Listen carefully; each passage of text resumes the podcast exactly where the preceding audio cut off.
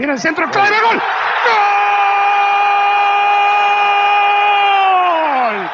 Bonjour à tous, chers braves, quelle joie de vous retrouver. Enfin, une joie, oui, et une souffrance aussi, parce que pendant 1h15, 1h30, 1h40, allez savoir, il va falloir avoir tous mes sens euh, en éveil, euh, ça va cogiter euh, dans le cerveau histoire de ne pas perdre le fil.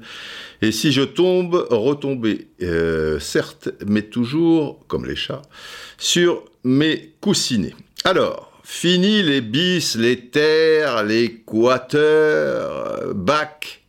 Non, quarterback, il y a un R. C'est pas pareil. Hein? Ouais. Joe knows. Hey, he knows, he knows euh, ces choses-là. Why Joe? Because Joe knows. Je peux pas vous l'expliquer, il le sait, c'est tout. Pourquoi il le sait? Bon, là, c'est les quaters. Il n'y a pas de, R et on va retrouver euh, le, fil euh, de, nos histoires, puisque il n'y a pas une actualité trop trop violente. bon, histoire que le podcast ne dure pas deux heures, certes, on a un thème, on a un thème, c'est le titre de ce podcast 74. Messi, un génie Point d'interrogation. Interrogation point.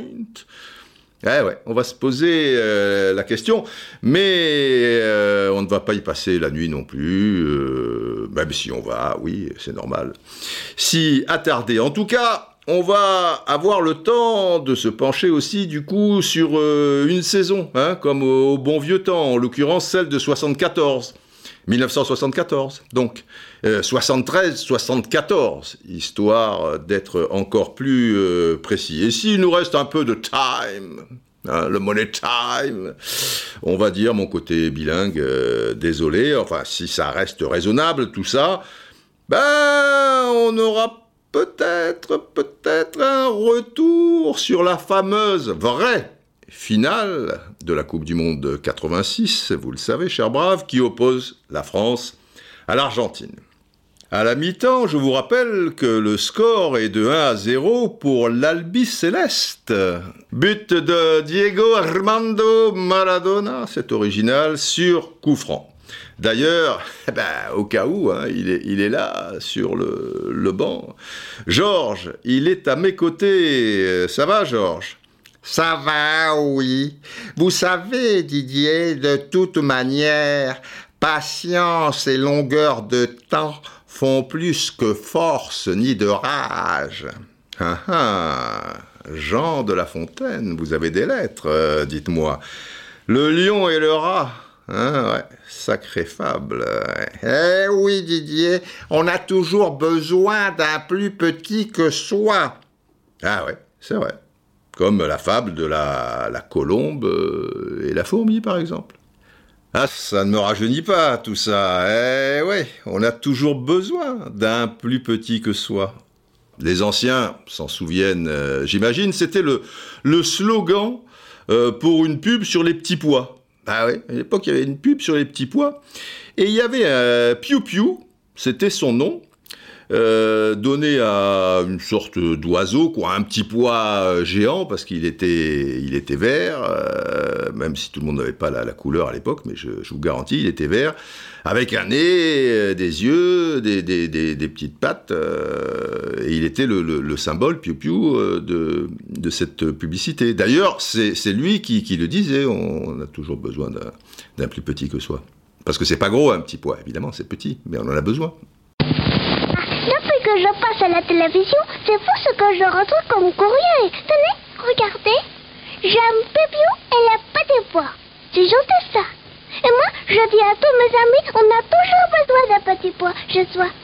Ah, sacré piou piou. Bon, allez Georges, on fonce, c'est la seule possibilité de te laisser une chance, car si on patauge démesurément dans les marais, on va s'enlisser à un moment, je le crains, tu me connais, hein?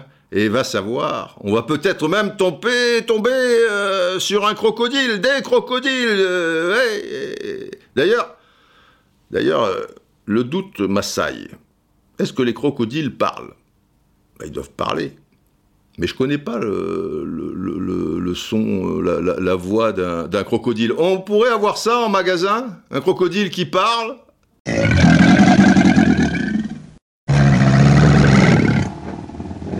Ah bon, ça parle comme ça, vraiment? C'est incroyable! On dirait presque un lion ou une panthère, non?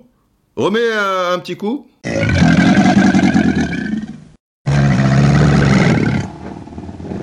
Très étonnant. Bon, on s'égare et allons droit au but. Ma grande spécialité. Hein euh, J'ai reçu un, tweet, d'ailleurs, à, ce sujet, euh, d'arrobase Hamza-du-bas Messari. Très sympa au, demeurant. Mais il se plaignait un peu du temps à mettre la, la, machine euh, en marche. Euh, bon, il est où d'ailleurs ce tweet-là? Il faut je... Ah, le voici. Alors, qu'est-ce qu'il dit, Hamza El-Messari J'ai beaucoup aimé ce podcast, mon cher Didier Roustan. Il parle du dernier. Hein. Comme toujours, des analyses posées et tranquilles. Voilà, je, vous dis, c'est gentil. Et toujours aussi juste. Parfois, j'ai hâte que vous plongiez dans le sujet et trouve l'intro et les premières minutes un peu longues. Mais on s'y fait et, et, on en profite. Euh, au, au, au, passage, euh, merci euh, pour, pour tous euh, vos, vos, messages euh, concernant le précédent podcast, le 73 Quater. donc, ça fait plaisir, ça fait plaisir et ça vaut le coup donc que du gros il se décarcasse. Et c'est vrai que, j'avoue, j'avoue, le, le, début était un peu long, mais je vous expliquais si vous en souvenez, les, angoisses et les sueurs froides liées à, la feuille blanche. Et, comment, euh, vaille que vaille, ben, j'arrivais étape par étape, step by step, à construire les, podcasts euh, Foot, ma, ma manière euh, d'y pondre euh, mes œufs. Alors, on arrive chaque fois à un édifice, euh, certes un peu, un peu bancal, mais finalement unique en, son genre, et c'est un peu ça qui vous plaît, non? D'ailleurs, j'ai reçu aussi euh, quelques tweets euh, de, personnes qui, qui avaient adoré et de, découvrir la, recette. Mais j'ai cherché je ne sais plus où ils sont, ces tweets, ces ballots. Enfin, vous me croyez, hein, j'imagine. Si je le dis, c'est que c'est vrai. Bon, saison 73-74. Histoire de vous remettre un peu dans le bain au niveau de ces 70s. Euh, euh, oui, histoire d'eux, parce que c'est l'histoire, les enfants. C'est l'histoire. Et qui dit histoire dit loup.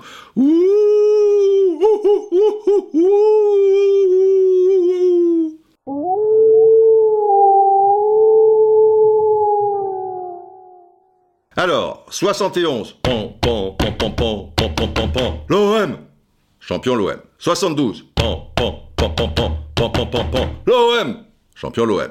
73, et ils sont où, et ils sont où, et ils sont où les Canaries Bah ils sont là en 73. Les Canaries de la Prairie, 73, Football Club de Nantes. Et ils sont où Saint-Étienne Saint-Étienne qui a perdu son spectre d'autocar, pas le bus, hein, des apostrophes, etc. Vous êtes Tintinfil quand même, j'ose imaginer, puisque Saint-Étienne, je vous le rappelle, avait été champion, c'est pas rien, en 67, 68, 69, 70. Alors, 73, 74 alors. Allez qui c'est les plus forts évidemment C'est les Verts, ils sont de retour avec quelques anciens et quelques nouveaux. Véritable pépite du centre de formation stéphanois.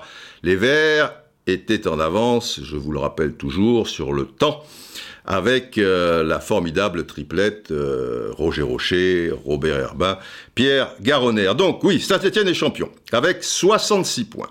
Deuxième, eh ben, le champion sortant, Nantes, 58 points. Et troisième, Lyon, 55 points. C'est assez surprenant parce que en général, Lyon, euh, ils pèseront bien plus tard dans, dans la balance. C'est plutôt une équipe de, de coupe. Hein. En général, en championnat, ben là, ils sont quand même euh, troisième. Euh, Qu'est-ce que je voulais vous dire? Ah oui Archtung Archtung Et donc une sirène, c'est important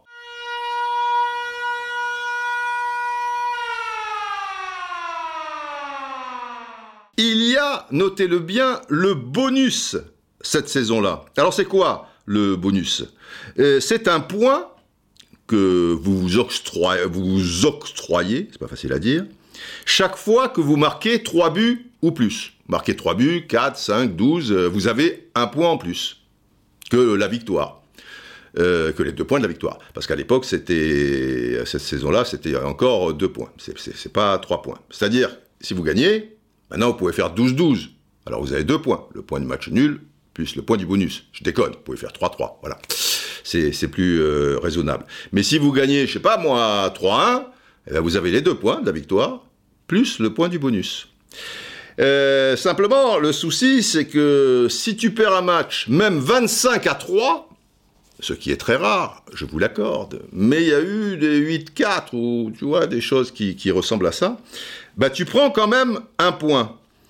Et ça dénature euh, un, peu le, jeu, quoi, et, le match. Parce que, euh, d'ailleurs, voyons un petit peu les chiffres. Saint-Étienne et Nantes, les deux premiers de, de la saison donc, vont empocher 11 points de bonus. À 11 reprises, ils ont marqué 3 buts ou plus. Et le troisième, Lyon, 8 points de bonus. Eh bien, tenez-vous bien, l'avant-dernier au classement, le Paris FC, totalisera 9 points de bonus. C'est-à-dire que l'avant-dernier, il a un point de bonus de plus que le troisième. Alors, ça ne veut pas dire que le Paris FC a triché, mais avec cette histoire de, points du bonus, 3 buts plus machin, même si tu perds euh, et que tu es écrasé. Supposons que, à l'extérieur, tu es mené 2-0. Il n'y a pas de point du bonus. Bah, tu vas t'accrocher, peut-être euh, tu reviens à 2-1, et après, va savoir, euh, il y a des équipes, tu vois, elles sont menées 2-0, et puis à l'arrivée, elles font deux partout. Mais avec le point du bonus, ton raisonnement va être différent. Tu vas te dire, je prends les risques les plus fous, j'ouvre les vannes, Peut-être que je vais m'en prendre 5 ou 6 supplémentaires, mais le tout, c'est que j'en marque 3. Comme ça, j'aurai mon point. Et finalement, tu peux estimer que la solution est plus simple en prenant ce chemin qu'en essayant de remonter deux buts devant un adversaire euh, a priori euh, plus fort que toi. Vous, saisissez? Enfin voilà, bon. Il y, a, le point du, bonus. Euh, meilleur buteur, Carlos Bianchi. C'est pas rien, Carlos Bianchi. Avec 30 buts. Il est à, ce moment-là avant-centre euh, du Stade de Reims. Deuxième, Marc Berdol, pas loin, hein, 29 buts, avant-centre du SCO d'Angers. Et troisième, Nico Braun, 28 buts. Il écoute souvent, euh, j'ai un copain qui s'appelle Nicolas qui écoute souvent les podcasts. Et chaque fois, je l'appelle Nico et Nico Brown. Voilà, son truc, on s'en fout, mais c'est un petit, clin d'œil, un petit coucou à, mon Nico Brown. La Cup maintenant, histoire de faire le tour complet de ce qui se passe en France. Coupe de France 1974 au Parc des Princes. Victoire des Verts sur Monaco, 2 buts à 1. Les mecs, ils avaient déjà fait le doublé en 68, en 70, ils sont vraiment de retour, tu vois, ils font le doublé en 74. Bon, ça se passe en fin de première mi-temps, un but de Signaigel, et puis euh, Christian Signaigel, Alain Mercadier, entré trois minutes auparavant, ajoute un deuxième but à l'heure de jeu, et Delio Nice réduira la marque euh, cinq minutes plus tard. Nous allons passer à l'équipe de France saison 73-74 donc. Je vous rappelle qu'on ne disputera pas la phase finale de la Coupe du Monde qui se disputera à la fin de la saison euh, en, Allemagne. Oula, là encore, Achtung, c'est important. Sirène, les enfants, une sirène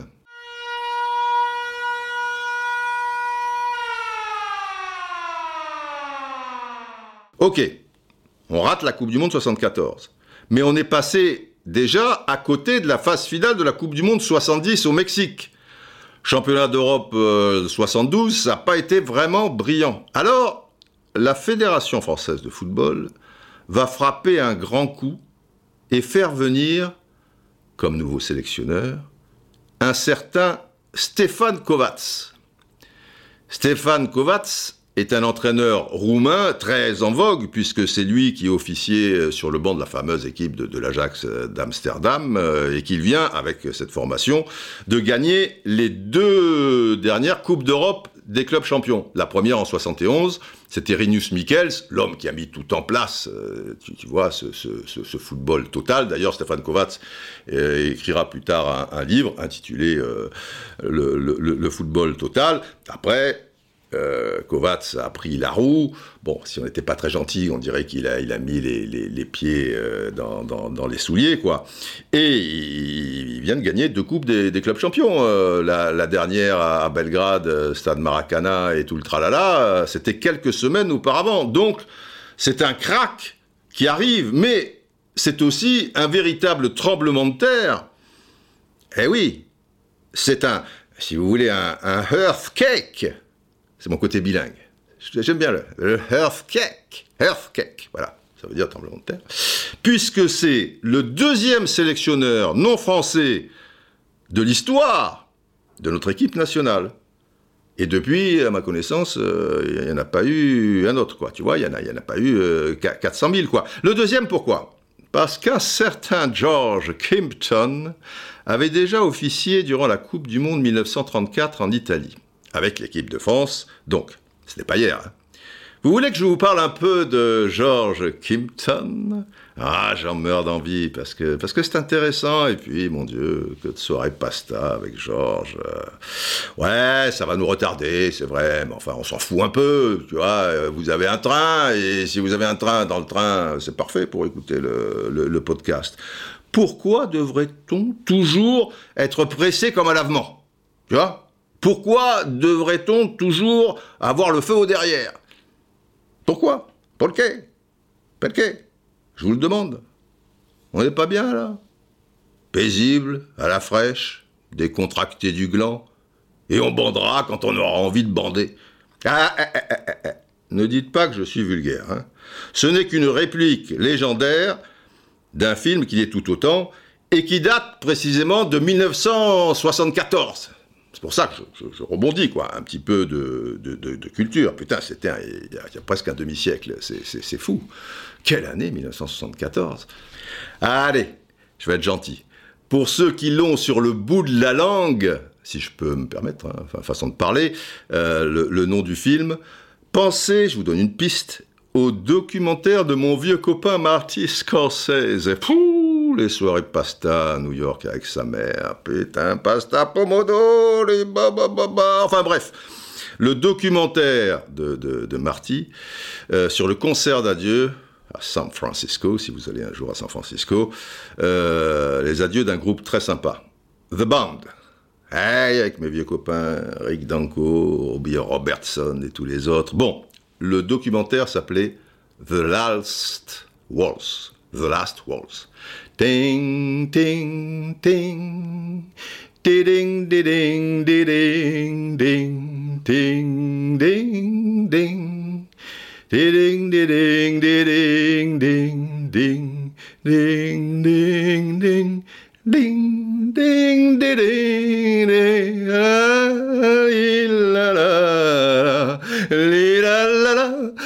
la, la, la, Bon, si vous êtes euh, un cancre en anglais, The Last Waltz, ça veut dire la dernière valse. Voilà, ça devrait vous aider par rapport euh, au film français et donc la, la, fameuse réplique. Ne perdons pas le fil.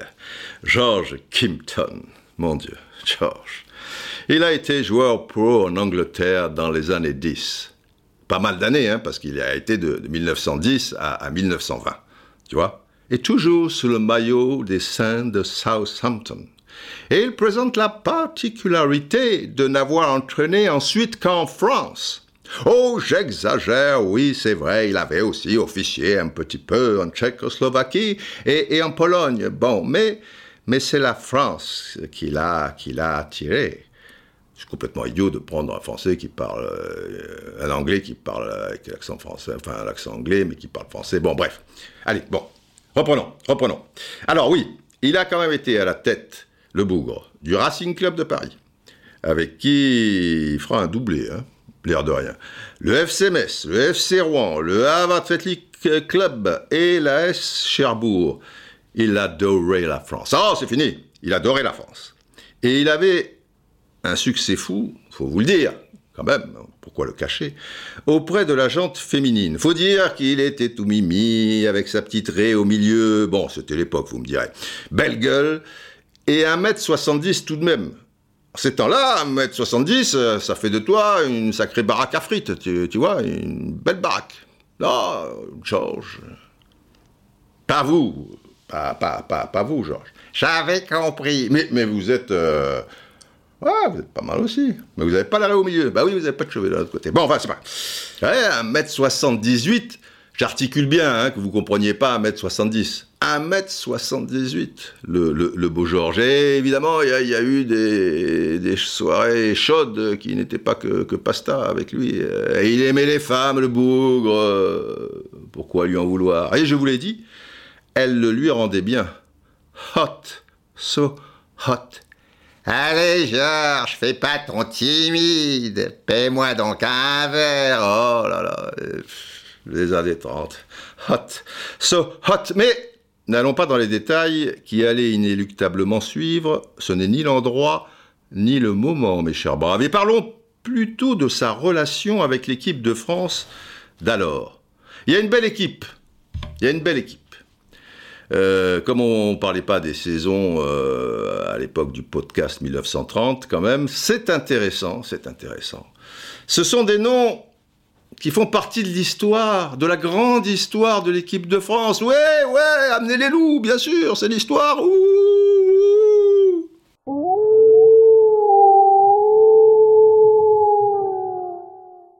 Alexis Tepo déjà, putain, Alex pour les intimes. Alexis Tepo, quel gardien de but, bâtard. Ça sera le seul à figurer dans l'équipe type de la compétition euh, pour la Coupe du Monde 1930. Il a été héroïque dans un match contre euh, l'Argentine, tu vois, dans, le groupe. C'était un monument, hein, Alexis Tepo, tu, vois, un monument du football, quoi, et pas que du football français. Ouais, ouais, faut le savoir, faut le savoir.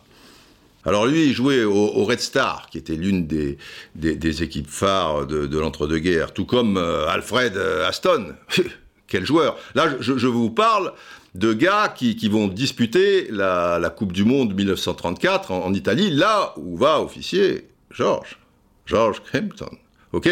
Bon, encore quelques noms comme ça. Tiens, le socialien Étienne Matler. Alors je vous disais 1m78, c'est grand pour l'époque. Lui, il faisait, tenez-vous bien, 1m91, tu vois, un défenseur central, surnommé le balayeur par euh, ses, adversaires, qui, sera un, héros de la résistance. Mais bon, ça sera, ça sera un peu plus tard. Lui, c'est la grande équipe de, Sochaux. Il y a aussi donc euh, dans cette équipe de France d'autres Sochaliens, tu vois, comme, euh, comme Roger Courtois, tu vois, qui était un, buteur redoutable, ou encore Lucien Laurent. Lucien Laurent, je vous le rappelle, premier buteur de l'histoire des Coupes du Monde. C'est lui qui, en 1930, contre le Mexique, marque le premier but de l'histoire de la Coupe du Monde. C'est-à-dire que nous, Français, on a quand même le plus grand buteur de l'histoire des Coupes du Monde, Juste Fontaine, avec 13 buts, et on est aussi détenteur, euh, tu vois, jamais les premiers, parce que là, a- c'est fini. le premier buteur de l'histoire de la Coupe du Monde, il ne pourra pas y en avoir un autre. Lucien Laurent, contre le Mexique. Putain. Sous quelques flocons de neige, car à l'époque, euh, en, Uruguay, ça se passait en, Uruguay, c'était l'hiver, tu vois, dans l'Estadio Positos, 19e minute. Et Ernest Liberati qui s'échappe sur son côté, qui s'entre en retrait. Oh là là, reprise de volet de Lucien Laurent, 1-0 pour la France. C'est pas rien, c'est pas rien. Bon, il fera aussi la Coupe du Monde 1934. Alors, on a Jean-Nicolas. Jean-Nicolas, euh, c'est l'histoire du football français, du, FC Rouen. Joseph Alcazar, de l'OM. Rien à voir avec le, général Alcazar, je me suis quand même euh, renseigné, que Tintin découvrira déjà euh, lors de l'album euh, L'oreille cassée, et puis qui retrouvera, qui retrouvera plus tard. Chaque fois que je pense au général Alcazar, évidemment, euh, je pense surtout à sa femme Peggy, insupportable, mais qui plaisait beaucoup, curieusement, au professeur Tournesol. Hein Sacré Trifon. Bon, euh, c'est pas, ça n'a rien à voir avec euh, notre Joseph Alcazar, surnommé Pepito. Aïe, Pepito dans un blog ou un podcast ou sur euh, l'appli Roustan TV, je vous avais déjà expliqué son, arrivée. Euh, il, jouait à Oran, l'Athletic Club euh, Liberté d'Oran, et découvert par le père de Jean-Pierre El Kabash, Charles El Kabash. Hein, quelle histoire. Edmond Delfour du Racing Club de Paris, Jules Van de l'Olympique Lillois, Georges Verriest, Georges Verriest, eh, du RC Roubaix, etc., etc. Non, vraiment des, beaux joueurs qui ont marqué l'histoire de notre maillot bleu. Mais cette Coupe du Monde 1934 maintenant, avec George Kimpton.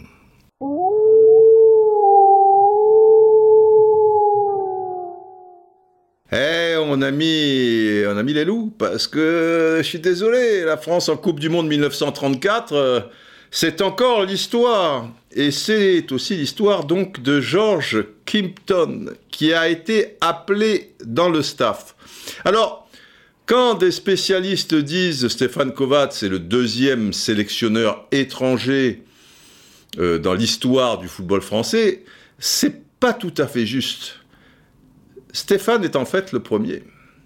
Pourquoi? Parce que Kimpton, certes, va avoir un rôle majeur euh, dans l'encadrement de l'équipe de France pour cette Coupe du Monde 1934, où il est appelé, mais il est appelé dans un rôle de conseiller technique. Et en fait, les sélectionneurs, car ils sont trois, ça arrivait comme ça à l'époque, bien plus tard, en 66, ils étaient plusieurs, euh, etc. T'imagines aujourd'hui, euh, bah, sélectionneur, tu as Deschamps, euh, Zidane et Jomikou. Tiens, je vois pourquoi, je pense à, à Jomikou. Voilà, les trois. Et les trois décident. Et donc ça veut dire que bah, autour d'une table, euh, bon, le petit Kavaminga, là, tu, tu, le mets, machin, et truc. Alors Zizou, il dit oui. Euh, Jo, il dit bah oui, mais peut-être un peu jeune. Euh, Didier, il a peur, ou il a pas peur, ou on inverse les rôles, peu importe qui, tu vois. Et ça se joue, euh, je sais pas moi, à la pièce, à la courte paille, euh, parce que voilà, les, ils sont les trois un petit peu au même niveau. Bon, il y a toujours un qui a une influence supérieure à celle de l'autre. Mais là, ils sont trois. Putain, quand il y a trois, euh, pas de la tarte, hein. un couple à trois, c'est toujours compliqué, quoi. Bon, voilà. Alors, euh, en plus, tu as un quatrième, là, qui est le conseiller technique. C'est Georges. Pas le Neptunien, Georges, notre Georges euh, Kimpton. Et c'est pas rien, conseiller technique. Vous allez comprendre. Parce que finalement, et c'est vrai, et c'est de là que vient la confusion, bah, c'est lui qui indique euh, la stratégie, la tactique.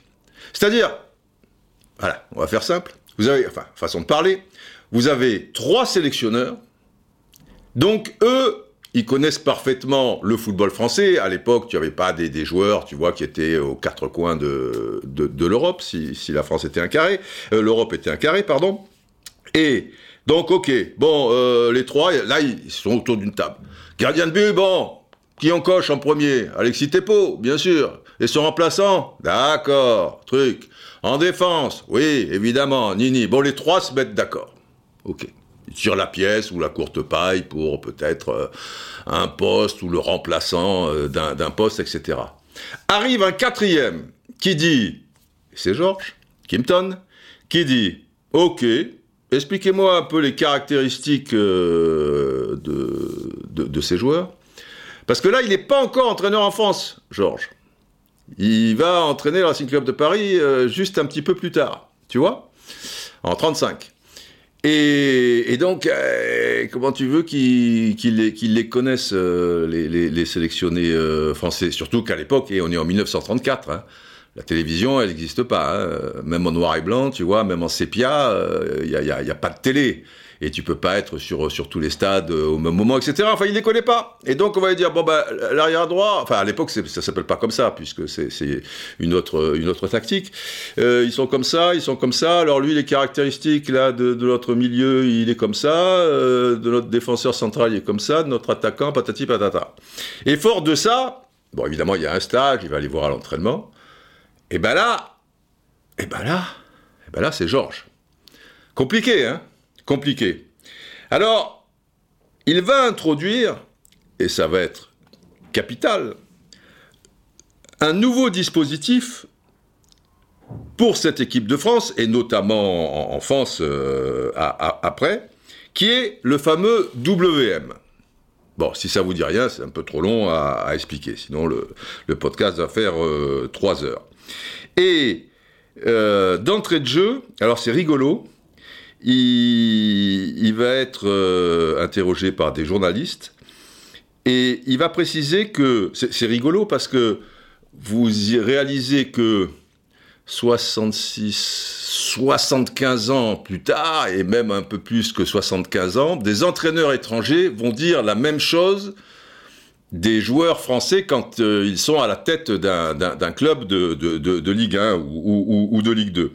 Kimpton va dire, oui, ce sont des, bons joueurs, certes, mais il va falloir qu'ils se plient un peu plus à la discipline du football. Donc déjà en 1934, on était un petit peu euh, olé olé. Mais 75 ans plus tard, tu vois, et même encore un petit peu plus tard, tu vois, des Ancelotti et, d'autres et tout diront euh, un peu olé olé, quoi. Il faut être plus, plus discipliné. Ça a duré hein, quand même cette histoire. Et puis ça, continue. Ils le deviennent quand ils, les forcés, les joueurs forcés, euh, plus facilement quand ils sont après dans des, structures en, en, dehors de la, France. Et alors là, et alors là, cette Coupe du Monde 1934, elle est très spéciale, parce qu'elle peut aller très vite. Je voudrais une petite sirène quand même, il s'agit d'être attentif par rapport au règlement de cette Coupe du Monde 1934. Il faut savoir que, que les règlements, euh, on a déjà 16 équipes, euh, mais, mais, ont évolué au, fil du temps. Et alors là, ils ont tenté quelque chose, euh, qui ne sera tenté qu'une fois dans, l'histoire des, des, Coupes du Monde, et après la sirène, je vous le précise.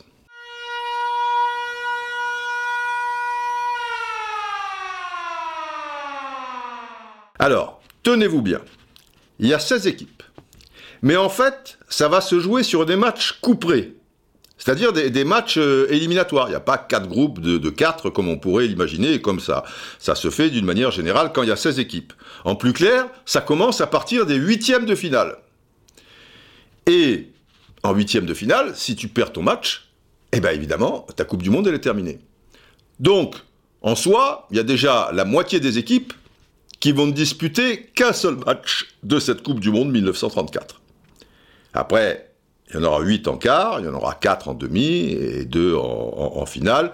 En gros, en Coupe du Monde 1934, bah, si tu gagnes 3 matchs, tu vas en finale. Et si cette finale, tu la gagnes, comme ça a été le cas pour euh, l'Italie, eh ben, tu as gagné la, Coupe du Monde 1934.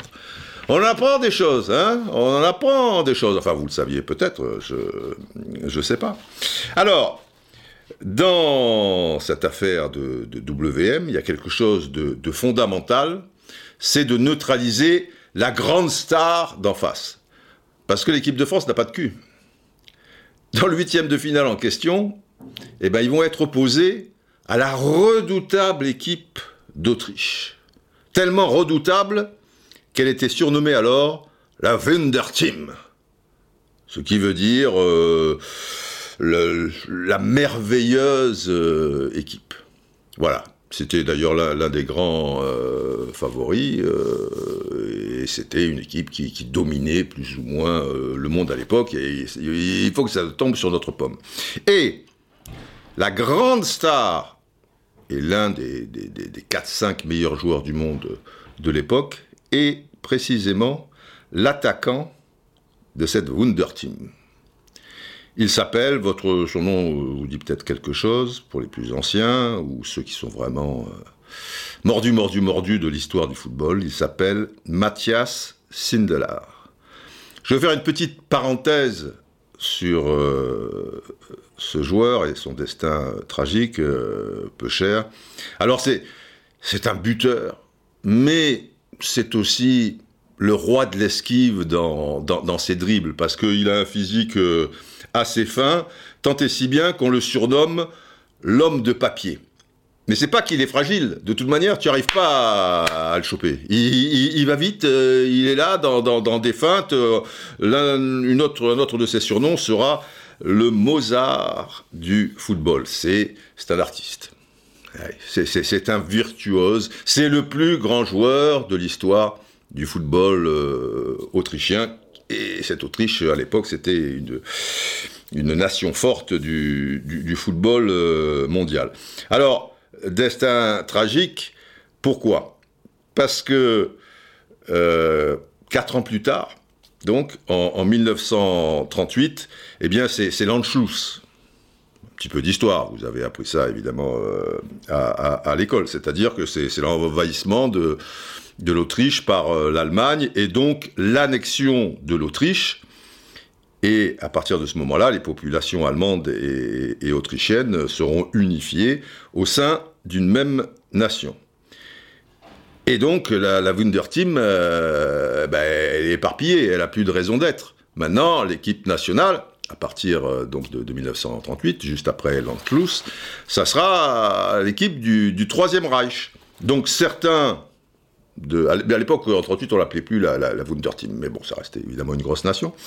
Et, et Sindelar, euh, qui était quand même en, fin de carrière, mais était toujours euh, là. Certains de, de, ces joueurs, après, pour faire la meilleure équipe possible de l'équipe du Troisième Reich, bah, il y aura des Allemands, mais il y aura aussi des, joueurs de, de cette euh, Wunderteam, de cette ex-Wunderteam. Mais, mais Sindelar n'acceptera pas. Alors, important aussi, il y aura le 3 avril 1938, histoire de, sceller les retrouvailles des, deux peuples, eh bien, il va y avoir un match entre la Mannschaft et la Wunderteam. Voilà, l'un contre, contre l'autre. Et c'est la Wunderteam euh, qui, qui, va gagner 2 euh, à 0, ce qui va pas ravir euh, les, nazis, les, les, hauts dignitaires nazis qui se trouvaient dans la tribune, dont un certain Adolf Hitler. Tu vois, ça lui plaît pas trop, tu vois, c'est comme Jess Owens, quoi. Tu, vois, s'il faut serrer la main du capitaine autrichien, machin, ben, Adolf, il est, il est déjà parti. Donc déjà, là, c'est mal vu, mais enfin bon, on, on, peut, on peut comprendre. Mais ce qui va être terrible, et ça, ça, dénote quand même le caractère fort de, ce grand champion, c'est que Mathias Sindelar refusera de porter, quelques semaines plus tard, le maillot de la Mannschaft, qui de fait sera l'équipe du, Troisième Reich. Et du coup, il sera traqué par les, nazis. Et, il mourra euh, assez rapidement euh, plus tard, euh, à l'âge seulement de, de, 35 ans, officiellement, bon, d'une asphyxie, mais personne n'est dupe, évidemment. Il a été assassiné par les nazis. C'est l'histoire, les enfants, et l'histoire, euh, malheureusement, elle peut être aussi triste et, tragique. Revenons à cette Coupe du Monde 1934 et à ce match France-Autriche qui se dispute à Turin. Tout cela sous les ordres techniques tactique, stratégique de George Kimpton. George Kimpton, concernant Mathias Sindelar, qui est archi connu, évidemment, par les Français, même si on n'a pas la télé, même pas en noir et blanc, même pas en sépia, eh bien, il va demander au nordiste du RC Roubaix, Georges Verriest, d'effectuer un marquage ultra serré sur l'attaquant autrichien. En somme, un marquage individuel. Et il va préciser à Georges Verriest, et alors c'est fou parce que cette expression, elle a été employée, elle existe depuis des décennies, celle que je vais vous donner. Mais en fait, eh bien, elle date de 1934.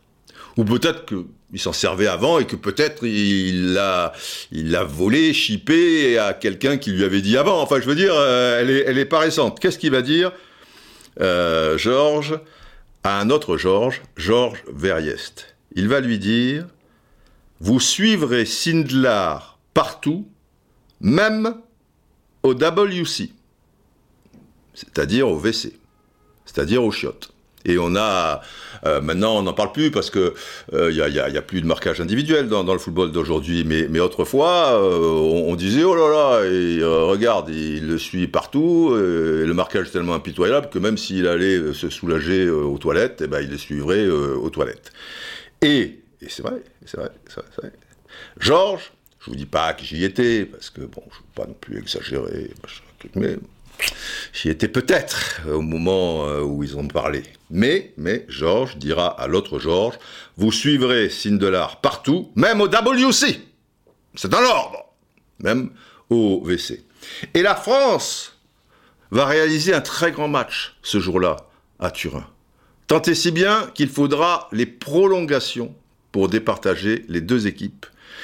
Et le troisième but, synonyme de victoire pour les Autrichiens, qui l'emportent finalement 3-2, sera en plus extrêmement douteux. Je dis ça sans, chauvinisme aucun.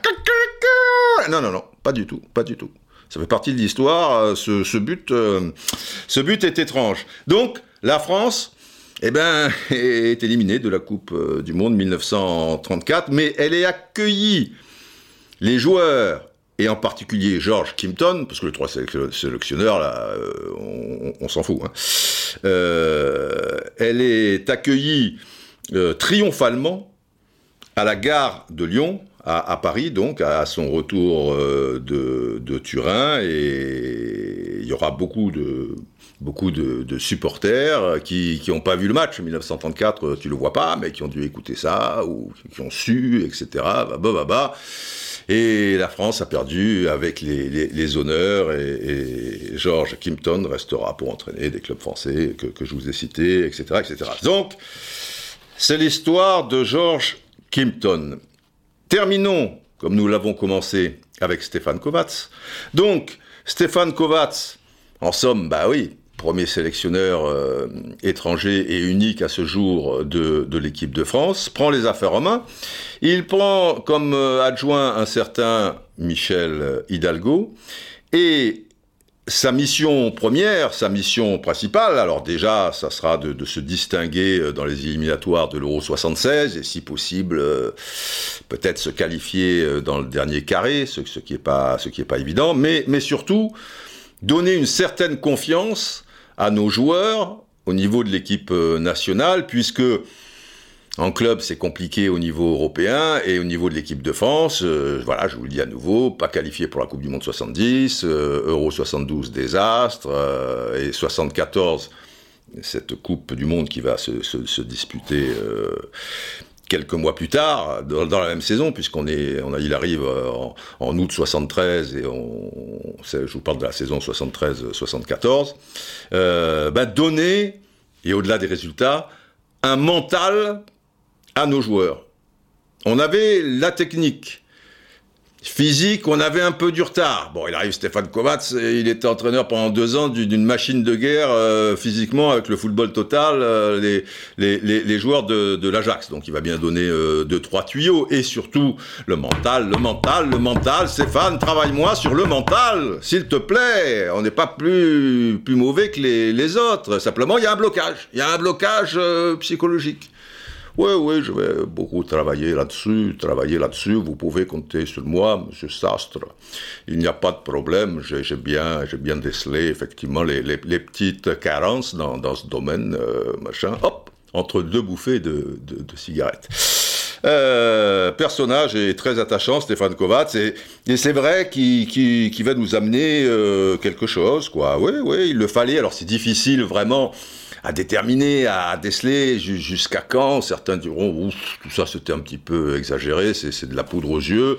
D'autres euh, qui l'ont bien vécu de près estiment que, que, oui, euh, il, a été euh, important dans ce qui allait devenir un petit peu le renouveau du football français, puisque dans ces équipes de France, lui, il va rester deux ans. On en parlera donc euh, dans, le podcast euh, suivant. Enfin, plutôt celui, celui d'après. Je vous expliquerai pourquoi. Euh, eh bien, euh, des joueurs stéphanois, parce qu'il y a des anciens qui, qui, gardent un peu, comme, comme Hervé Révelli, mais il y a des jeunes qui, qui va prendre. Et saison 73-74, eh bien, c'est un peu le, début de l'épopée verte. Hein. Après, il y aura 74-75, 75-76 presque l'aboutissement et truc, et même 76-77, tu es éliminé par Liverpool, mais enfin tu as deux doigts encore, euh, tu, tu, vois, euh, d'aller euh, très très loin. Donc surtout aussi, pourquoi? Parce qu'il va s'appuyer sur des jeunes joueurs. Autrefois, les, sélectionneurs français, bien souvent, ben, ils jouaient une forme de, un peu de sécurité en se positionnant dans les postes stratégiques avec des, joueurs confirmés. Et, souvent, d'ailleurs, à cette époque-là, on mettait pas. Aujourd'hui, je vous parlais de Kamavinga. Kamavinga, c'était impossible à l'époque quel que soit le, niveau, même si tu es un génie, ou le talent du, joueur français, quoi, un, gosse de 17 ans. Euh, bon, ça a pu, parce que Vigneski, tout ça, c'est... Euh, évidemment, c'était les, confirmations euh, de, la règle, quoi. Mais c'était extrêmement rare. Et lui, puisqu'il n'y avait que des matchs amicaux, jusqu'à l'après-Coupe du Monde, donc 73-74, que des matchs amicaux, eh ben, il en a profité pour, euh, pour tester euh, beaucoup de jeunes. Alors, les résultats en question, euh, son premier match en tant que sélectionneur, c'est au Parc des Princes, 8 septembre 73. La France bat la Grèce 3 buts à 1, but de Roger Jouve, petit nouveau d'ailleurs, Marc Berdol, pareil, tu vois, Serge Chiesa. Après 12 octobre 73, ça c'est le gros test, parce que tu vas jouer en Allemagne. Allemagne de l'Ouest, donc, hein, la, Mannschaft. Et l'Allemagne, ah, je veux dire, euh, ils sont champions d'Europe en titre, tu vois, ils ont gagné l'Euro 72, euh, un an auparavant. Là, ils préparent la Coupe du Monde, la phase finale de la Coupe du Monde 74, ils sont pas là pour rigoler. Et en temps normal, tu te dis, euh, tu vas en prendre 4 ou 5, quoi, tu vois. Et à l'arrivée, à l'arrivée à tu ne perds que 2 buts à 1. Marius Trésor qui marquera la 82e minute, notre sacré Marius. Donc euh, voilà, 2-1, c'est pas ridicule, on sent des, progrès. Et puis dernier match de l'année 73, 16 novembre, toujours des matchs amicaux, hein, donc bien sûr, au Parc des Princes, tu bats l'Allemagne, euh, tu bats le Danemark 3-0. But de Beretta, Larsen contre son camp, et Hervé Révelli à une minute de la fin. En 74, puisque c'est la saison 73-74, tu reçois la Roumanie. Roumanie, à l'époque, euh, c'est des Lascars. Hein. Victoire 1-0, but de Beretta. Et tu vas jouer à Prague le 27 avril 74. Eh, c'est pas rien. Contre la Tchécoslovaquie, normalement, tu exploses en plein vol. Tu, vois. Match nul, 3 buts partout, avec un doublé euh, du, jeune euh, Bernard Lacombe et, et Chiesa qui avait marqué le premier but des Français. 3-3 donc les débuteurs exclusivement lyonnais. Et le 8 mai 74, sixième et dernier match de la saison pour euh, Stéphane Kovacs au Parc des Princes, défaite contre l'Argentine, euh, un but de Mario Campes qui allait se faire connaître euh, très sérieusement quatre ans plus tard. Moi, je le connaissais déjà parce que j'avais vu avec l'équipe junior d'Argentine au tournoi de Cannes. Victoire donc de, de l'Argentine au Parc des Princes, 1 à 0. Et en levée de rideau, normalement, j'aurais dû jouer avec les cadets de la SCAN. Donc j'aime autant vous dire que ce France-Argentine, quand je l'ai vu à la télé à Cannes, j'avais euh, un petit peu, tu, vois, j'avais un petit peu les boules, quoi. Les, les, boules, j'avais, des, grosses boules. Mais c'est, l'histoire euh, de la vie, euh, les enfants. On peut pas, on peut pas tout avoir. ce que je vous le raconte maintenant ça risque de faire long si je vous le raconte maintenant. Alors je ne vais pas vous le raconter maintenant. Euh, et, et, donc euh, je réalise, mais ça fait déjà 7-8 minutes que dans ma tête, parce que voilà, je suis comme les femmes, il faut que je fasse 2-3 trucs en même temps. Hein. Quand tu, es en podcast, euh, tous les sens en éveil, je vous l'ai expliqué. Euh, comme on a déjà, avec cette parenthèse, euh, oui, mais comme c'est l'histoire euh, George Kimpton qui a duré un, un certain temps, et forcément, forcément, et qui a la phase finale de la Coupe du Monde 74, et qu'on n'a pas attaqué l'historique des clubs français dans les, dans les Coupes d'Europe, et, aussi qui va gagner les, les, les finales de Coupe d'Europe et tout, ça veut dire, ça veut dire ça, c'est pratique maintenant que j'ai fait cette histoire de bis, terre, carté, euh, parté. Euh, il y aura un 74 bis. Voilà. Dans le 74 bis, il y aura un thème qui suit l'actualité ou pas. Et puisque c'est encore 74, la fin de, de l'histoire. Et notamment notamment le duel Cruyff Beckenbauer et tout le tralala je peux pas je peux pas vous le traiter en, deux minutes même si on n'y passera pas la, la nuit longtemps la, la, nuit non plus. Donc eh bien on va enchaîner avec le titre. Et là vous voyez en une fraction de seconde le titre qui était de mémoire quand je vous ai parlé euh, il y a 40 ou 50 minutes euh, à la louche euh, Messi virgule, un génie, point eh bien, je viens de le faire évoluer. Je suis comme Maradona, si tu veux. Euh, Maradona, connaissez l'histoire, je vous l'ai expliqué plusieurs fois, et puis maintenant c'est entré un peu dans, dans, le domaine public. Quand je l'ai dit la première fois, en France, euh, ça ne se savait pas. Depuis, il euh, y, y, a eu des choses, et c'est bien normal. Euh, au niveau de, de, de ce match, d'autres informations, moi c'est Valdano qui me l'avait dit la, la, première fois, et ça remonte en... On devait être en 95, donc quand, quand, quand, quand je l'ai dit à ce moment-là, c'était pas évoqué au moins chez nous. En Argentine, dans d'autres pays, ça, ça se savait. Maradona, quand il, euh, quand il fait ce, son, son, son, action euh, euh, cosmique, hein, ce, ce cerf-volant cosmique qui part de son propre camp et qui élimine les, Anglais, qui les efface d'un coup de gomme, et le dernier, Shilton, le gardien, avant de marquer dans, dans, dans, le but vide, vous savez que ben, il pense à ce qu'il fait, mais il pense à deux autres choses au même moment. Il pense, est-ce que je continue l'action ou est-ce que je la donne à Valdano, qui est bien placé, sur sa gauche.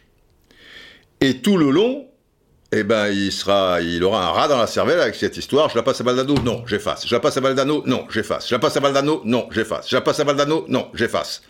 Mais, on le sait, il ne la donnera jamais à Valdano et il ira tout seul euh, jusqu'au bout. Euh, le deuxième rat dans la cervelle, c'est au moment de son face-à-face, vous vous en souvenez, avec Shilton. Quelques années auparavant, à Wembley, match amical Angleterre-Argentine, donc il fait sensiblement, strictement, enfin à des détails près, la même action. Mais au moment où il se retrouve face à Shilton, il frappe et ça passe juste à côté. Euh, le soir à l'hôtel, euh, il euh, téléphone donc à, à, son frère et il pense avoir des, louanges sur cette action euh, magnifique. Et en guise de quoi eh ben, Il se fait engueuler, il se fait insulter. Hijo de puta Bon, c'est une manière de parler, hein, c'est plutôt euh, sympathique. Enfin, je, veux dire, c'est pas toujours, ça, dépend le, ton, mais entre deux amis, euh, comme ça, il y a un côté affectif. Il dit Hijo de puta tu, es bête comme tes pieds, au lieu de, frapper, tu étais excentré et tout. Tu aurais dû l'effacer aussi, Shilton, et marquer dans le but vide. Donc, Deuxième rat dans la cervelle, car tout en faisant tout ce tralala, il se souvient de cette conversation et c'est ce qui fera la différence pour conclure l'action. Il efface Shilton. Mais, mais, et ça, ma connaissance, ça n'a pas été encore dit en France, c'est pour ça que je fais un peu long euh, sur cette histoire, il y a un troisième rat dans la cervelle. Et je ne l'ai pas encore euh, évoqué, je l'ai lu euh, sensiblement euh, nulle part. Enfin, peu importe, hein, même si je suis le, le 300e à le dire, mais je pense pas. En France, à mon avis, le premier. J'ai vu à, Buenos Aires, il n'y a pas très longtemps, Jorge Buruchaga. Donc on a discuté de tout, de la vie, de patati patata. Et, et à un moment, on est, on est revenu sur, euh, sur ce but. Vous savez que Boruchaga avait été l'un des grands artisans de, de cette victoire euh, argentine en Coupe du Monde 86, notamment avec le but vainqueur en finale contre, contre l'Allemagne.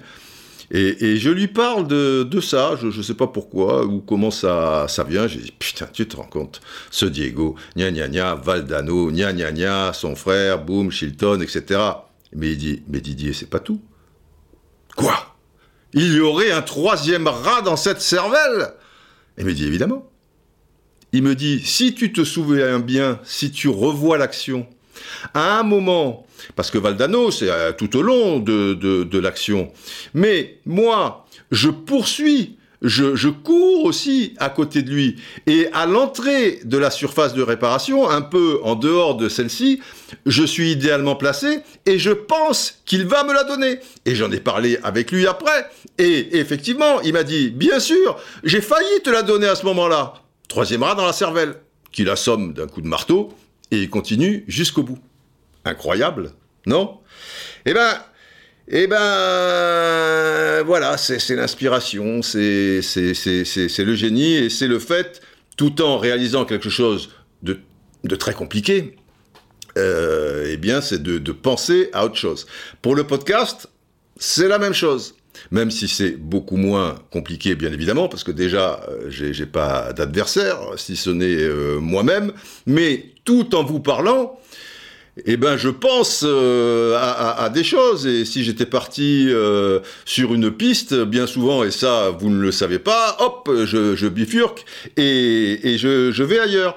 Et là, j'ai pensé à deux choses en parlant. Déjà, c'est que par rapport au titre que je vous ai donné au début, et ce qui aurait dû être le thème, je, vous dis aurait dû, vous allez comprendre pourquoi, euh, je me suis dit, tiens, euh, j'avais pensé comme titre de mettre Messi un génie, point d'interrogation, et finalement, et tout en vous parlant, c'est bizarre des fois euh, le, cerveau, je me disais, ça serait mieux de mettre Messi un vrai génie.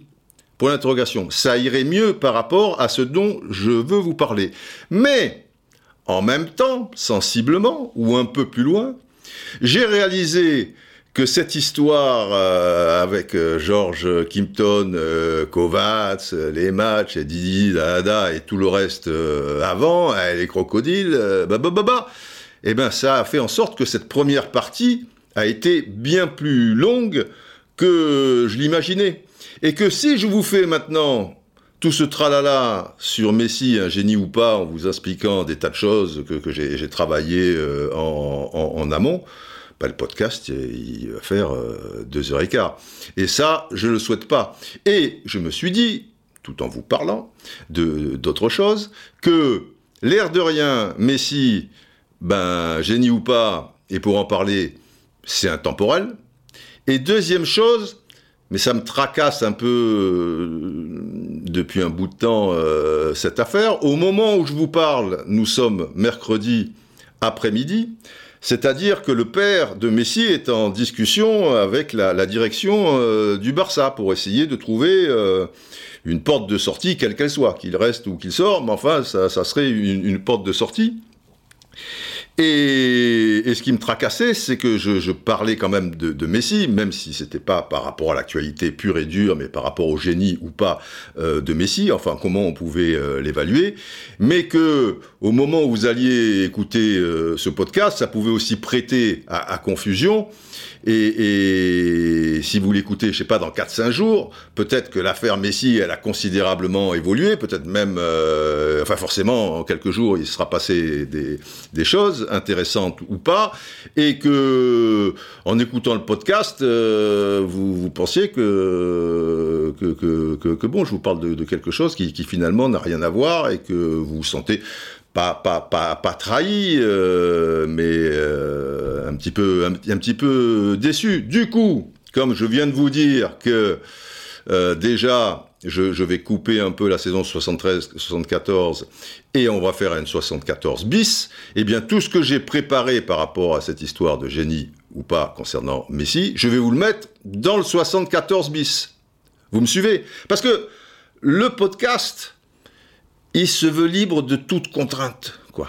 Il y a un schéma. Il y a un schéma qui est, qui, est, qui, est, qui est, mis en place avec des entraînements adaptés à celui-ci. C'est-à-dire que, effectivement, euh, j'arrive pas les, les mains dans, dans, les poches. A priori, j'ai une colonne euh, vertébrale, bon, mais qui va parfois un peu de traviole, et puis je la remets euh, en, place, si, si, si, vous voulez. Mais à l'intérieur de ce schéma, moi, je, je veux jouir, enfin, je, je souhaite jouir de la plus totale des, libertés, quitte à vous bousculer euh, un petit peu. Enfin bon, vous êtes euh, habitué.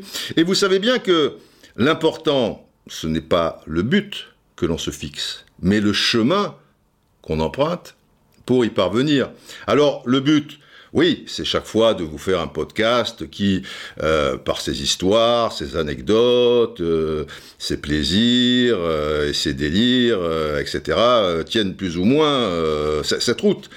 Et qu'au détour de tout cela, ce podcast, ben, ils vous apprennent un peu, vous éveillent un peu, vous offrent un peu une alternative par rapport euh, au traitement d'une actualité, euh, vous divertissent un peu, etc., etc. C'est ça le but, ultime du podcast, et non la matière, le thème qui sera abordé. Vous me suivez?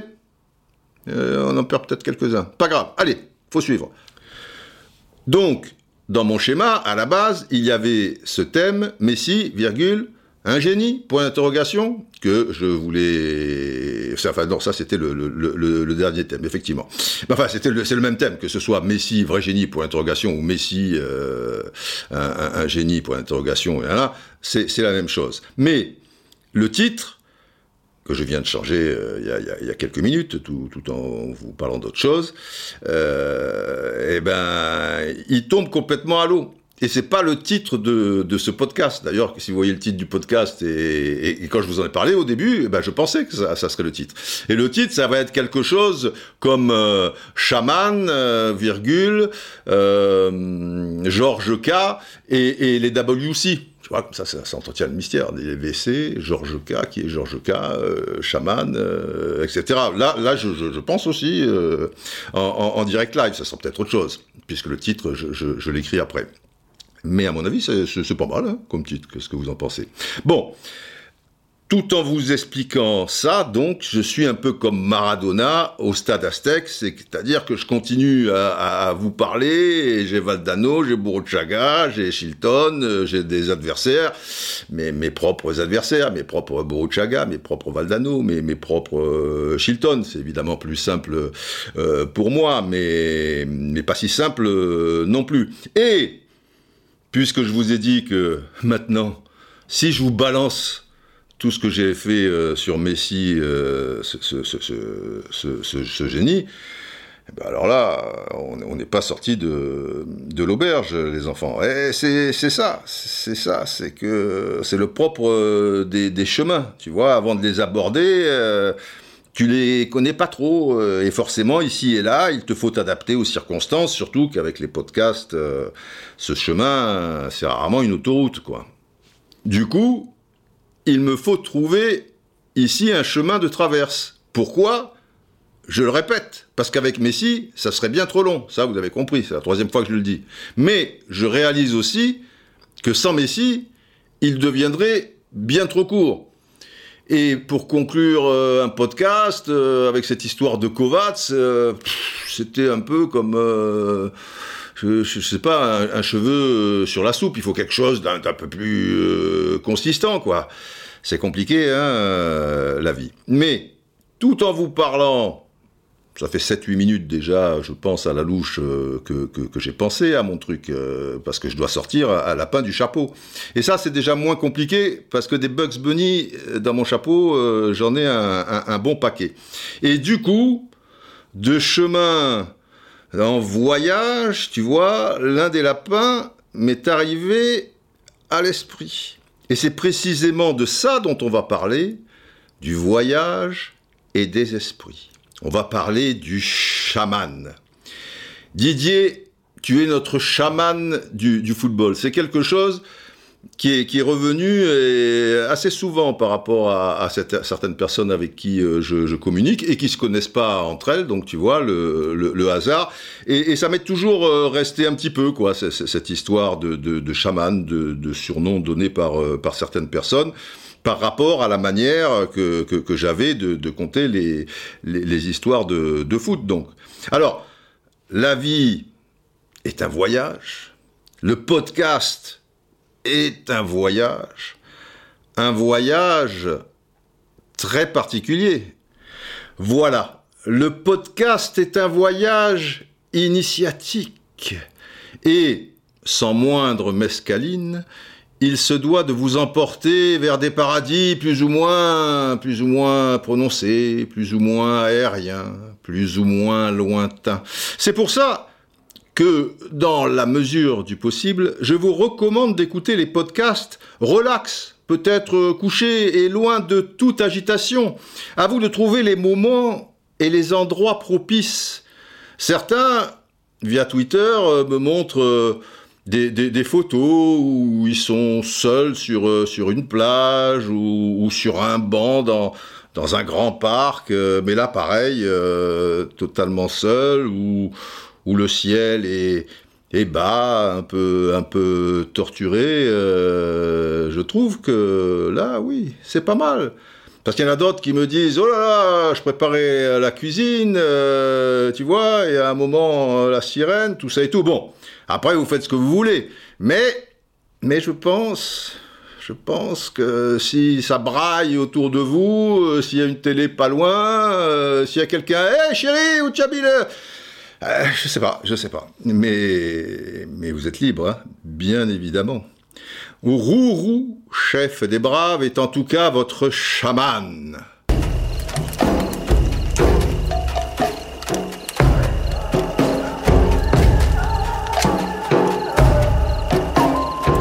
L'intermédiaire entre les humains et les esprits, petits ou grands, du football qui se promène. Voilà. Ils sont là, ces êtres-là, les esprits, à côté, au-dessus, au loin. Le chaman, vous le savez j'imagine, est à la fois un sage, un thérapeute, un guérisseur, il est aussi, à sa manière, sorte de voyant. Eh oui, c'est pour ça, sans doute, enfin je pense, qu'il a été choisi par les Neptuniens. C'est pour ça qu'il se bat aussi pour que les podcasts Roux Foot soient remboursés par la sécurité sociale. Merde Ce qui est totalement absurde au demeurant, j'en conviens, puisque les podcasts Roux Foot ne sont pas payants. Oui, mais le podcast, euh, sous ses airs de détente, possède aussi l'ambition ultime de proposer une alternative, un chemin, une idée, même si cette dernière, enfin, pour certaines, vous paraîtront absurdes. Mais, comme disait Albert Einstein, ah Bébert, si l'idée n'est pas a priori absurde, elle est sans espoir. À méditer, les enfants. Je répète, parce que quand même, il faut assimiler tout ça. Si l'idée n'est pas a priori absurde, elle est sans espoir. Albert Camus, Bébert, aussi, autre Bébert, on est dans les Bébert là, disait également, deux points ouvrez les guillemets, l'absurde est la notion essentielle et la première vérité. Là encore, je répète, l'absurde est la notion essentielle et la première vérité. Hum, hum, on fait moins les malins déjà. Alors, alors certes, l'absurde a bien souvent une connotation péjorative, euh, et je l'admets, je, le comprends, mais ici et là, si on l'apprivoise, euh, cela peut parfois avoir du bon, croyez-moi, et il est alors délicieux de se délecter de son apparence euh, légèreté. L'humour de l'absurde, des Marx Brothers, Harpo, Groucho en particulier, de vieux copains, ce n'est pas rien. Ce sont des maîtres en la matière et je vous les recommande. Dans le registre du comique, de l'absurde, les Monty Python reste un grand classique, euh, et puis bien d'autres. euh, Bien sûr, je n'ai pas cette prétention, cela va sans dire, étant déjà à 20 000 lieues sous les mers et à 10 000 lieues de leurs talents respectifs. Moi, je suis juste le chaman du football, d'une certaine sensibilité et vision, oui, je crois, du football. Comme tout à chacun. Chacun, oui, a sa sensibilité et sa vision du football. Ben, moi, j'ai- j'ai la mienne. A priori, si vous écoutez les podcasts, si vous me suivez euh, de- depuis euh, tout euh, ce temps, ben, tout cela doit, doit se rapprocher. Alors, alors, laissez-vous bercer, laissez-vous guider, laissez-vous hypnotiser, envoûter, encanailler à l'occasion, pourquoi pas, par le chaman. Si vous écoutez régulièrement les podcasts, et si vous n'avez pas encore décroché de celui-ci, parce que là on est parti dans quelque chose, on verra bien où ces chemins nous amènent, vous adhérez plus ou moins, donc, à mon secret culturel lié au football, à la vie aussi. Après, comme homme médecine, euh, j'ai sans doute un léger avantage euh, sur bon nombre d'entre vous, euh, puisque par certaines lointaines origines, j'ai du sang indien qui coule au plus profond de mes veines, indien arawak et inca, pour être précis. Et comme j'ai passé mes premières années de mon existence euh, en Afrique de l'Ouest, euh, enfin Afrique centrale, enfin comme vous voulez, enfin le Congo, Brazzaville, quoi. Et quand on sait que les premières heures, euh, les premiers mois, a fortiori, juste les premières années, façonnent de manière considérable le caractère d'une personne, bah là, je coche un peu toutes les cases. Hein. Forcément, c'est c'est un sacré cocktail. Alors après, après, le chaman, au-delà de parler, de communiquer avec les esprits, se doit d'avoir de solides connaissances. C'est la base. Bon, déjà, comme Obélix, euh, on va dire que je suis tombé dans la potion magique dès la naissance. Père marseillais, oncle ayant joué en pro à la SCAN avant-guerre, grand-père antillais, bref, je suis piégé. Et après plus de 40 ans à parler de foot, à faire X fois le tour de la planète, euh, et sur euh, stade petit, grand ou immense, à la recherche de la motion, du plaisir et du jeu, et durant ces décennies capitales aussi, à côtoyer et à parler à bon nombre euh, des plus grands, enfin, les, plus grands, attention, hein, les, supposés petits, les, les, sans grade, enfin les méconnus, qui peuvent tout simplement faire partie de, la foule, euh, tu peux également apprendre beaucoup à, leur contact. Euh, du moment que la passion euh, est commune et que chaque fois tous tes sens sont en éveil. par exemple, lors de mon dernier passage à, Buenos Aires, quelques mois avant le Covid, j'ai discuté longtemps et sur trois soirs avec un, journaliste argentin que je connaissais de, de, renom, mais pas alors euh, personnellement. Et c'était c'était passionnant, quoi, et, particulièrement enrichissant. Alors quand je dis les plus grands, c'est évidemment par rapport au, au, football, quoi, comme euh, je sais pas moi, euh, bah, voilà, je pense à, à Socrates, car j'ai tweeté il y a peu une photo de, de lui où il donne une impression majestueuse, tu vois, en, passant avec ses jambes interminables et son short bleu ciel euh, tout, tout rikiki de, devant euh, Passarella qui est, qui, qui est pas un tendre, mais mais, voilà quoi, tu vois, il est, c'était lors du fameux Brésil-Argentine, bien sûr, de la Coupe du Monde 82 au, stade euh, Saria à, Barcelone. Et puis j'en ai mis aussi une autre d'ailleurs euh, récemment où il est tout autant christique. Euh, il est en contact avec euh, Platini, là, à Guadalajara, euh, quatre ans plus tard. Et, j'ai vu vos, réactions par rapport à Socrates, et, vous êtes dans, le vrai c'est quelqu'un, il nous a quittés peu cher, mais, quand tu discutes avec lui en tête à tête, et c'était ma première euh, rencontre. Je pense toujours à, celle-ci. En fait, euh, on, était trois euh, à un moment et, le plus souvent en tête à tête à Ribeirão Preto dans un bar insignifiant, tu vois, des, heures et des heures à n'en plus finir. Et ben attention, j'étais loin de, m'en plaindre, hein. j'étais aux anges. Et, je revois toujours déjà cette image, tu vois, il arrive en, au loin, traînant, tranquille, tu vois, son, son, immense carcasse, quoi, tu vois, le mec qui, déjà, tu vois, sur les pavés de, de, la rue, c'est une jolie rue, le, bar était quelconque, mais euh, voilà, les, les, pavés, tout ça, il, arrive, il est à peu près à l'heure. Euh, bon, de toute manière, on va pas, on va se, prendre la tête, tu vois. On est aux deux tiers de, l'après-midi, sensiblement. Bon, voilà, il fait, il fait bien jour et, on s'engouffre, quoi, tu vois. Et après, quand on ressort, ben, on est au beau milieu de, de la nuit, quoi. Là, c'est plus que, que la nuit noire. Il y, a, moindre, pas la moindre trace de, de, de lune, quoi. Et, et putain, c'était.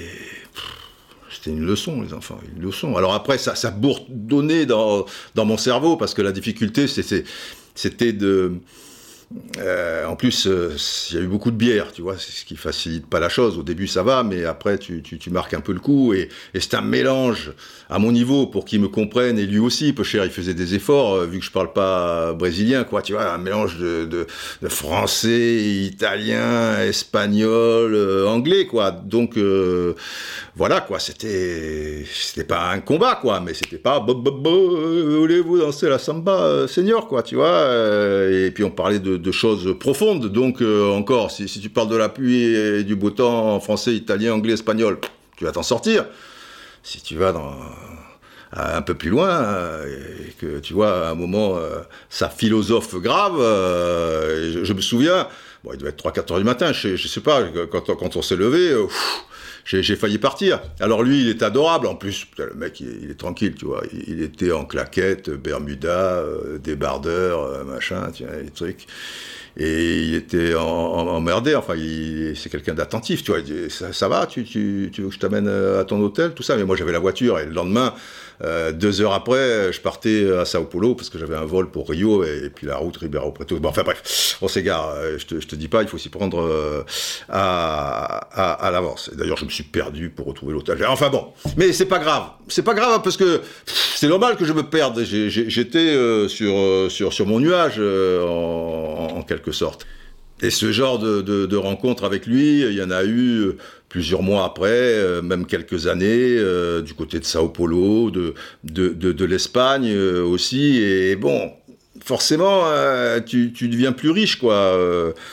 c'est et puis il n'y a, pas que le football, même si le point central, tu vois, tout part du football, tout revient au football, mais entre les deux, il y a surtout avec des gens comme ça une, une grosse marge. Et, voilà, avec des gens du football, mais pas que, que, du football. Voilà, je, je, pensais quand je préparais le, podcast, je me disais qu'il fallait que je, je, vous parle par rapport à, des rencontres comme ça. Je me souviens par exemple d'une longue soirée à Cuba, à Santiago des, des, des, Cuba, avec le fameux entraîneur des champions de, de, de, de boxe cubain, tu vois notamment Teofilo Stevenson. Alors, Stevenson, si vous n'êtes pas au courant, tu vois, c'est le mec champion olympique dans la catégorie reine, celle des poids lourds, sur trois Olympiades. Médaille d'or JO 72 à Munich, JO 76 à Montréal, 80 c'est que oui c'est Moscou, voilà JO 80 à, à, Moscou. Après il a été champion euh, amateur parce qu'il n'était pas professionnel, il était amateur, tu vois, euh, à, à maintes reprises, euh, un, un crack quoi. Et Tant et si bien qu'à l'époque, euh, c'était l'époque où il y avait un autre crack, mais au niveau de, de, la boxe professionnelle, Mohamed Ali, tout le monde rêvait d'un combat entre les deux, parce qu'on disait, euh, pour certains, tu vois, Stevenson, euh, c'est plus fort. Les autres disaient, alors, quand même, Mohamed Ali, mais c'était pas une histoire, question d'amateur et, et, et, professionnel, parce que tu pouvais être le meilleur boxeur du monde tout en étant amateur. C'était le, le, le, système communiste qui, qui, qui voulait, qui, qui, voulait ça. Donc, avec un paquet de millions de dollars à la clé, ça a failli être monté de, de, de temps à autre. Et vous imaginez le topo. Là, je, vous fais une petite parenthèse. Après, on, on reviendra sur, sur, la soirée. Et surtout que, bon, ça aurait été bien plus qu'un qu match de boxe, quoi. C'était un match États-Unis contre le, le, communisme. Et ça, en période de guerre froide, euh, c'est un peu comme... Euh, comme les, au niveau des échecs, tu vois, en 72 à Reykjavik entre euh, Bob Fischer, je crois que c'est son, c'est ça, Bob. Bon, enfin, peu importe. Je crois que c'est Bob, Bob Fischer et, Boris Spassky, le, le, soviétique. C'est pas des, parties d'échecs, parce que je crois que c'était en, en 21 parties. Tu vois, c'est beaucoup plus que, que ça, quoi. Tu vois, comme la course à l'espace entre les, blocs de l'Est et blocs de l'Ouest, et enfin, entre les États-Unis et, l'Union soviétique et machin, truc. Tu, tu, vois, putain, bon, bref. Tu as cet entraîneur-là, quoi. Et puis après, euh, attention, il sera aussi euh, l'entraîneur de, de, Félix euh, Savone. Lui aussi, trois médailles d'or dans la catégorie des lourds. C'est un peu plus tard, 92 Barcelone. Après, il y a Atlanta et après 2000 Sydney. Et, et au-delà de ces deux monstres sacrés, c'était Stevenson et, et, et, et Sarim, euh, c'est lui quoi. C'est lui. Alcides Sagara Caron. Encore un tu vois, Stevenson, Sabon, Caron. Voilà, c'est son nom. El Maestro, son surnom. C'est lui qui a fait la boxe à Cuba. L'école cubaine de boxe, c'est ce monsieur, Alcides Sagarra Carron, le maître absolu de la boxe sur l'île de 1964 à, un peu plus de 2000, euh, je, pense. Un monsieur, quoi. Un maître, ouais. Un maestro. Alors, quand grâce à un ami commun qui vivait sur place, donc à Santiago de Cuba, et qu'il connaissait bien, tu vois, il faut un peu de bol dans, la vie.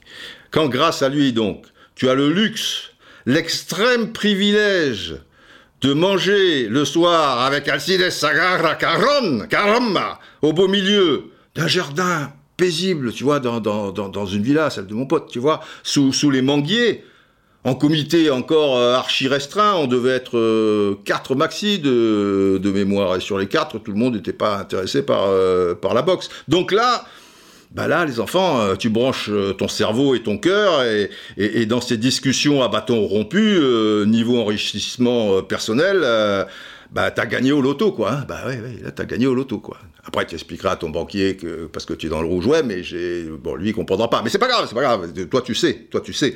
Et dans ces circonstances, comme dans celle avec Socrates et bien d'autres, même les miettes, même les miettes sont précieuses, sont, sacrées, tu, vois, il, il, faut, il faut tout prendre. Et en général, bon, ce sont plutôt des plats fabuleux euh, qui te sont proposés parce que euh, ça a été le cas, le cas avec euh, tous euh, généralement, parce qu'il y a, y, a, y a, une forme de générosité dans, dans, la passion. Et puis c'était le cas avec Alcides comme, comme avec Socrates, qui en plus Bon, ce sont des gens très ouverts, très très communicatifs quand, quand ils sont en, confiance, quand parce que voilà, d'abord on se renifle, on se sent, et après ça va, on, largue les, les, les, amarres. on a compris, ce sont des gens qui sont de toute manière toujours très très intuitifs. Alors chacun à leur manière, de toute façon il y a des, il y a certains silences, tu vois, et des regards, des sourires, des, expressions qui sont parfois bien plus riches que des mots, hein, on le sait. Il y a des actes, il y a, il y a des mots, il y a, comme je dis, des, des expressions du, visage, du, corps, il y a aussi des, des odeurs, des couleurs, des, des saveurs. Euh, à vous d'être en état d'alerte et d'ouvrir euh, grand votre cœur et le reste, en général, ça suit de, manière la, plus naturelle qui soit. Bon, après, c'est pas parce que tu as beaucoup voyagé, beaucoup rencontré, beaucoup échangé, euh, que, ça te rend euh, supérieur sur quoi que ce soit. Tu, vois, voilà, je ne prends pas pour... Euh... D'ailleurs, d'ailleurs, ce qui est plutôt bien dans ce genre de choses, je trouve, c'est que plus tu apprends, plus tu grandis, plus tu t'enrichis, et plus tu deviens humble c'est imparable. Alors après, sans doute, ces, ces, expériences, elles vont me donner une vision peut-être un peu plus poussée, étoffée, euh, consistante, euh, qu'elle n'aurait pu l'être euh, auparavant. C'est normal, ça, ça te donne peut-être aussi une certaine légitimité euh, pour, pour parler de foot et de deux, trois autres choses. Peut-être, peut-être pas, à la limite, euh, c'est plutôt à vous d'en décider, quoi. Et puis c'est pas tout, c'est pas tout. Il y a aussi euh, ben, dans, les salles de, montage, tu vois, parce qu'il y a, y, a, le tournage. Alors pas, pas, pas toujours, hein.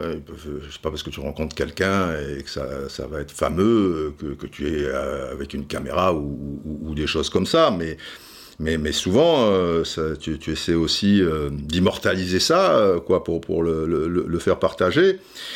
Et dans les salles de montage, puisque l'image, même dans les podcasts, je pense que mon écriture, euh, d'une manière générale, elle est, assez parlante, assez, assez imagée, quoi. Mais l'image, bon, par rapport à, mon métier et mon apprentissage dans, dans, celui-ci, euh, c'est ma première expression, quoi. C'est, et, et, et, donc. Euh, Là, c'est des centaines, c'est, j'ai pas, pas compté évidemment, on s'en fout. Euh, c'est, des milliers d'heures à, visionner, revisionner, assembler des images, à les colorier, de sons, de, musique, euh, de mots, de, de silence. J'y, reviens quoi. À leur donner encore, voilà, une consistance, une, une chair, un, sens et, et une âme aussi, finalement.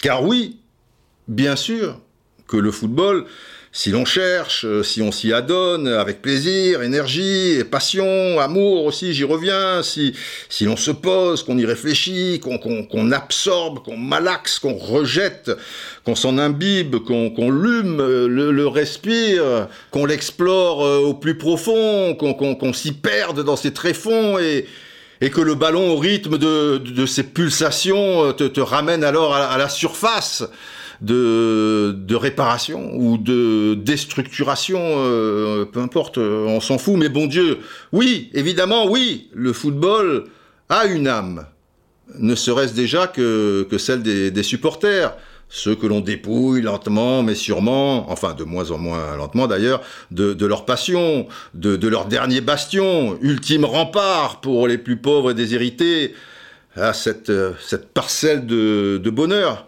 Les supporters, qu'ils sachent bien, bon, les braves le savent, que je suis des leurs, évidemment.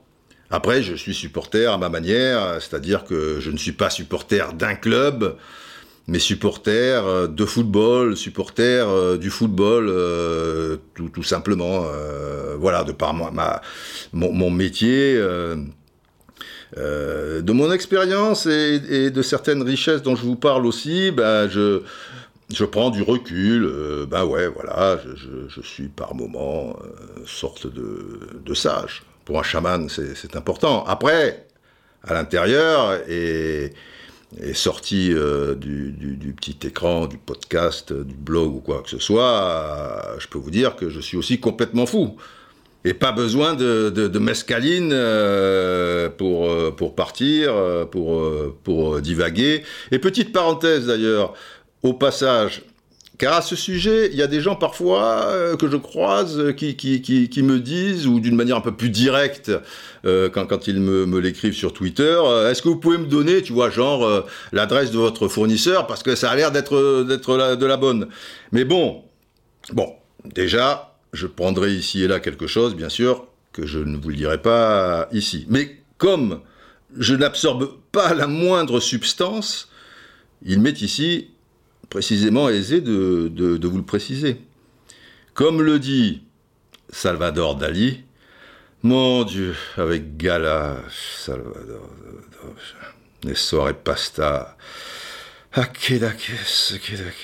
enfin plus précisément à Porligat, je ne sais pas comment ils disent, bon c'est à côté, mais enfin on s'en fout. Bref, qu'est-ce qu'il disait Dali? Il disait, je ne prends aucune drogue, car je suis la drogue. Voilà, par moment, en ce qui me concerne, c'est un peu pareil. Ma drogue, c'est la vie, c'est le foot et, le reste. Euh, euh, bien sûr, mais, mais je prends rien de spécial, quoi. Après, après, ça n'empêche pas que dans les méandres de mes pensées ou dans ceux de mon cerveau, il y a bien souvent euh, les hallucinations les, les, plus folles avec des images, des couleurs et des musiques euh, psychédéliques. Hein, le tout dans un torrent de joie et de fureur parfois. Bah ouais, l'un n'empêche euh, pas l'autre. ouais, ça peut paraître antinomique, la, la, la, fureur, alors que psychédélique, tu es un peu stone, tu vois, un truc, mais... Mais quand tu dépasses le stade de l'euphorie, enfin, parfois ça peut, ça peut arriver. Le chaman, le chaman.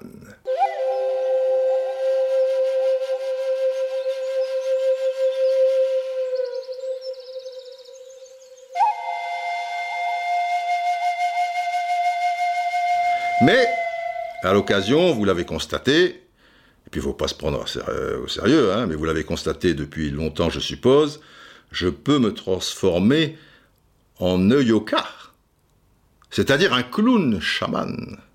C'est le nom, Eyoka donc, je vous l'appelle, H-E-Y-O-K-A, comme Tony Yoka. Tu vois, hey Yoka, tu vas bien? Hein, Ça va ton truc? Bon, voilà. Puisqu'on était un peu dans les poids lourds, machin. Bon, c'est pas, pas le même niveau, mais c'est pas, pas grave, il faut, faut respecter. Bon, donc, c'est le nom Eyoka que donnent les Sioux Lakota au clown chaman. Le clown chaman a un comportement, des réactions un peu à l'opposé des gens dits, normaux, tu vois. Ça fait pas de lui quelqu'un euh, justement d'anormal, mais il n'est pas dans la norme. Alors, si tu n'es pas dans la norme, tu n'es pas pour autant anormal. Enfin, je, je, je, pense. Voilà, ils surprennent parce que dans certaines situations, ils sont un petit peu, ils sont un petit peu différents, quoi. Euh, tu vois. Et à ce sujet, quand je vois certains chats et leurs réactions, tu vois, leur manière d'être, je les soupçonne d'avoir été des clowns chamans dans une vie antérieure. Voilà, ils ont leur vie à eux et dans leurs yeux, leur mystère.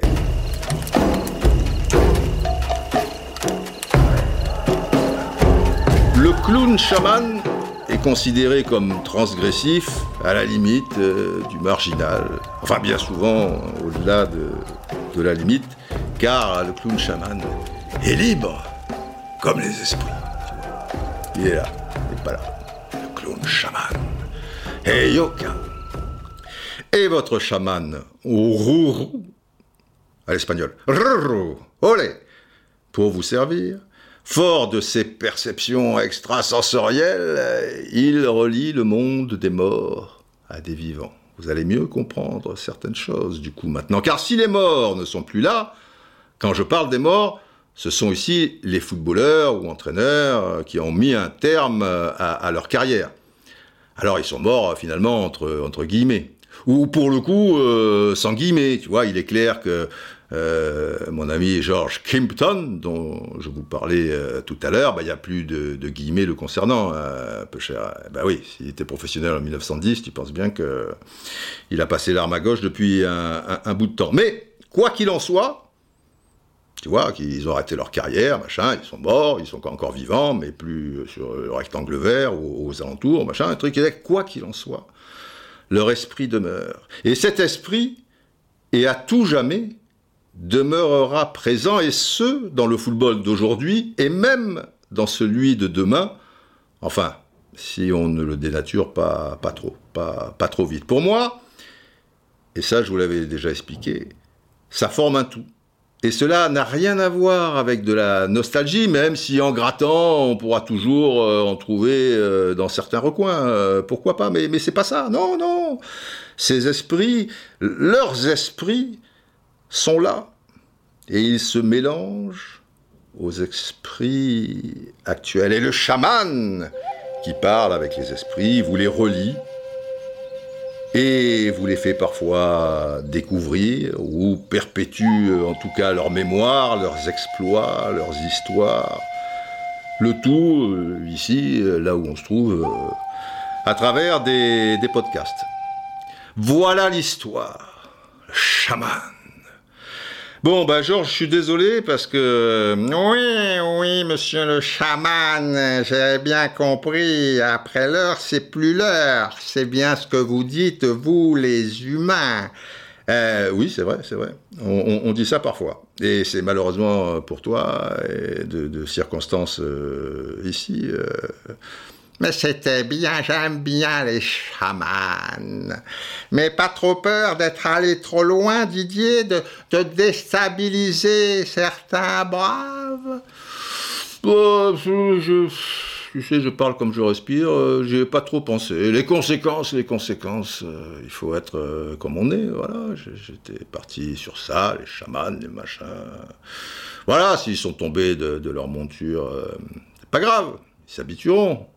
Parfois, ouais, ça a pu arriver euh, sur ces quelques décennies euh, d'aller trop vite, euh, d'aller trop loin, mais finalement, les vrais braves, ils sont toujours accrochés aux branches et, au contraire, et après, après ils y allaient, quoi. voilà, voilà. Bienvenue dans les esprits. Esprit, es-tu là? Général? Le chaman, le chaman. Oh, vous savez, Didier, que je suis un peu plus terre à terre. Oui, oui, oui, c'est pas grave. Euh, mais non, non, bien, j'ai compris. oui, bien sûr. Chaman, chaman. Il nous faut conclure, euh, général, on va pas y passer la nuit, là. Hein? Bon. Ah oui, bien sûr, bien sûr. Et, pas de République, euh, vive la France et tout là. Hein? Oui, oui, oui, oui, oui. Longue vie au brave Ah, c'est bon ça Vous le faites de mieux en mieux, général Ah bon? Oh, ça me fait plaisir, Didier. Eh oui, ben oui, ben oui, oui, oui. C'est un entraînement, euh, tout ça. Bon, bref, euh, plein de bonnes choses à vous tous. On se retrouve euh, la semaine prochaine pour, euh, bah, le podcast 74 bis. Donc, la Coupe du Monde euh, 74, c'est pas rien. Les, clubs français en Coupe d'Europe, le Ballon d'Or, les trucs, tout le tralala. Et puis, évidemment, Messi, virgule, ce génie. Ou alors, le titre qui m'est venu un peu à l'esprit, Messi, un vrai génie, point d'interrogation. Ou alors, ou alors encore un titre, parce que vous savez, sur le chemin, sur le chemin, il peut s'en passer des choses. Allez, longue vie à tous je le fais bien, non, général? Oh, c'est- remarquable, Didier.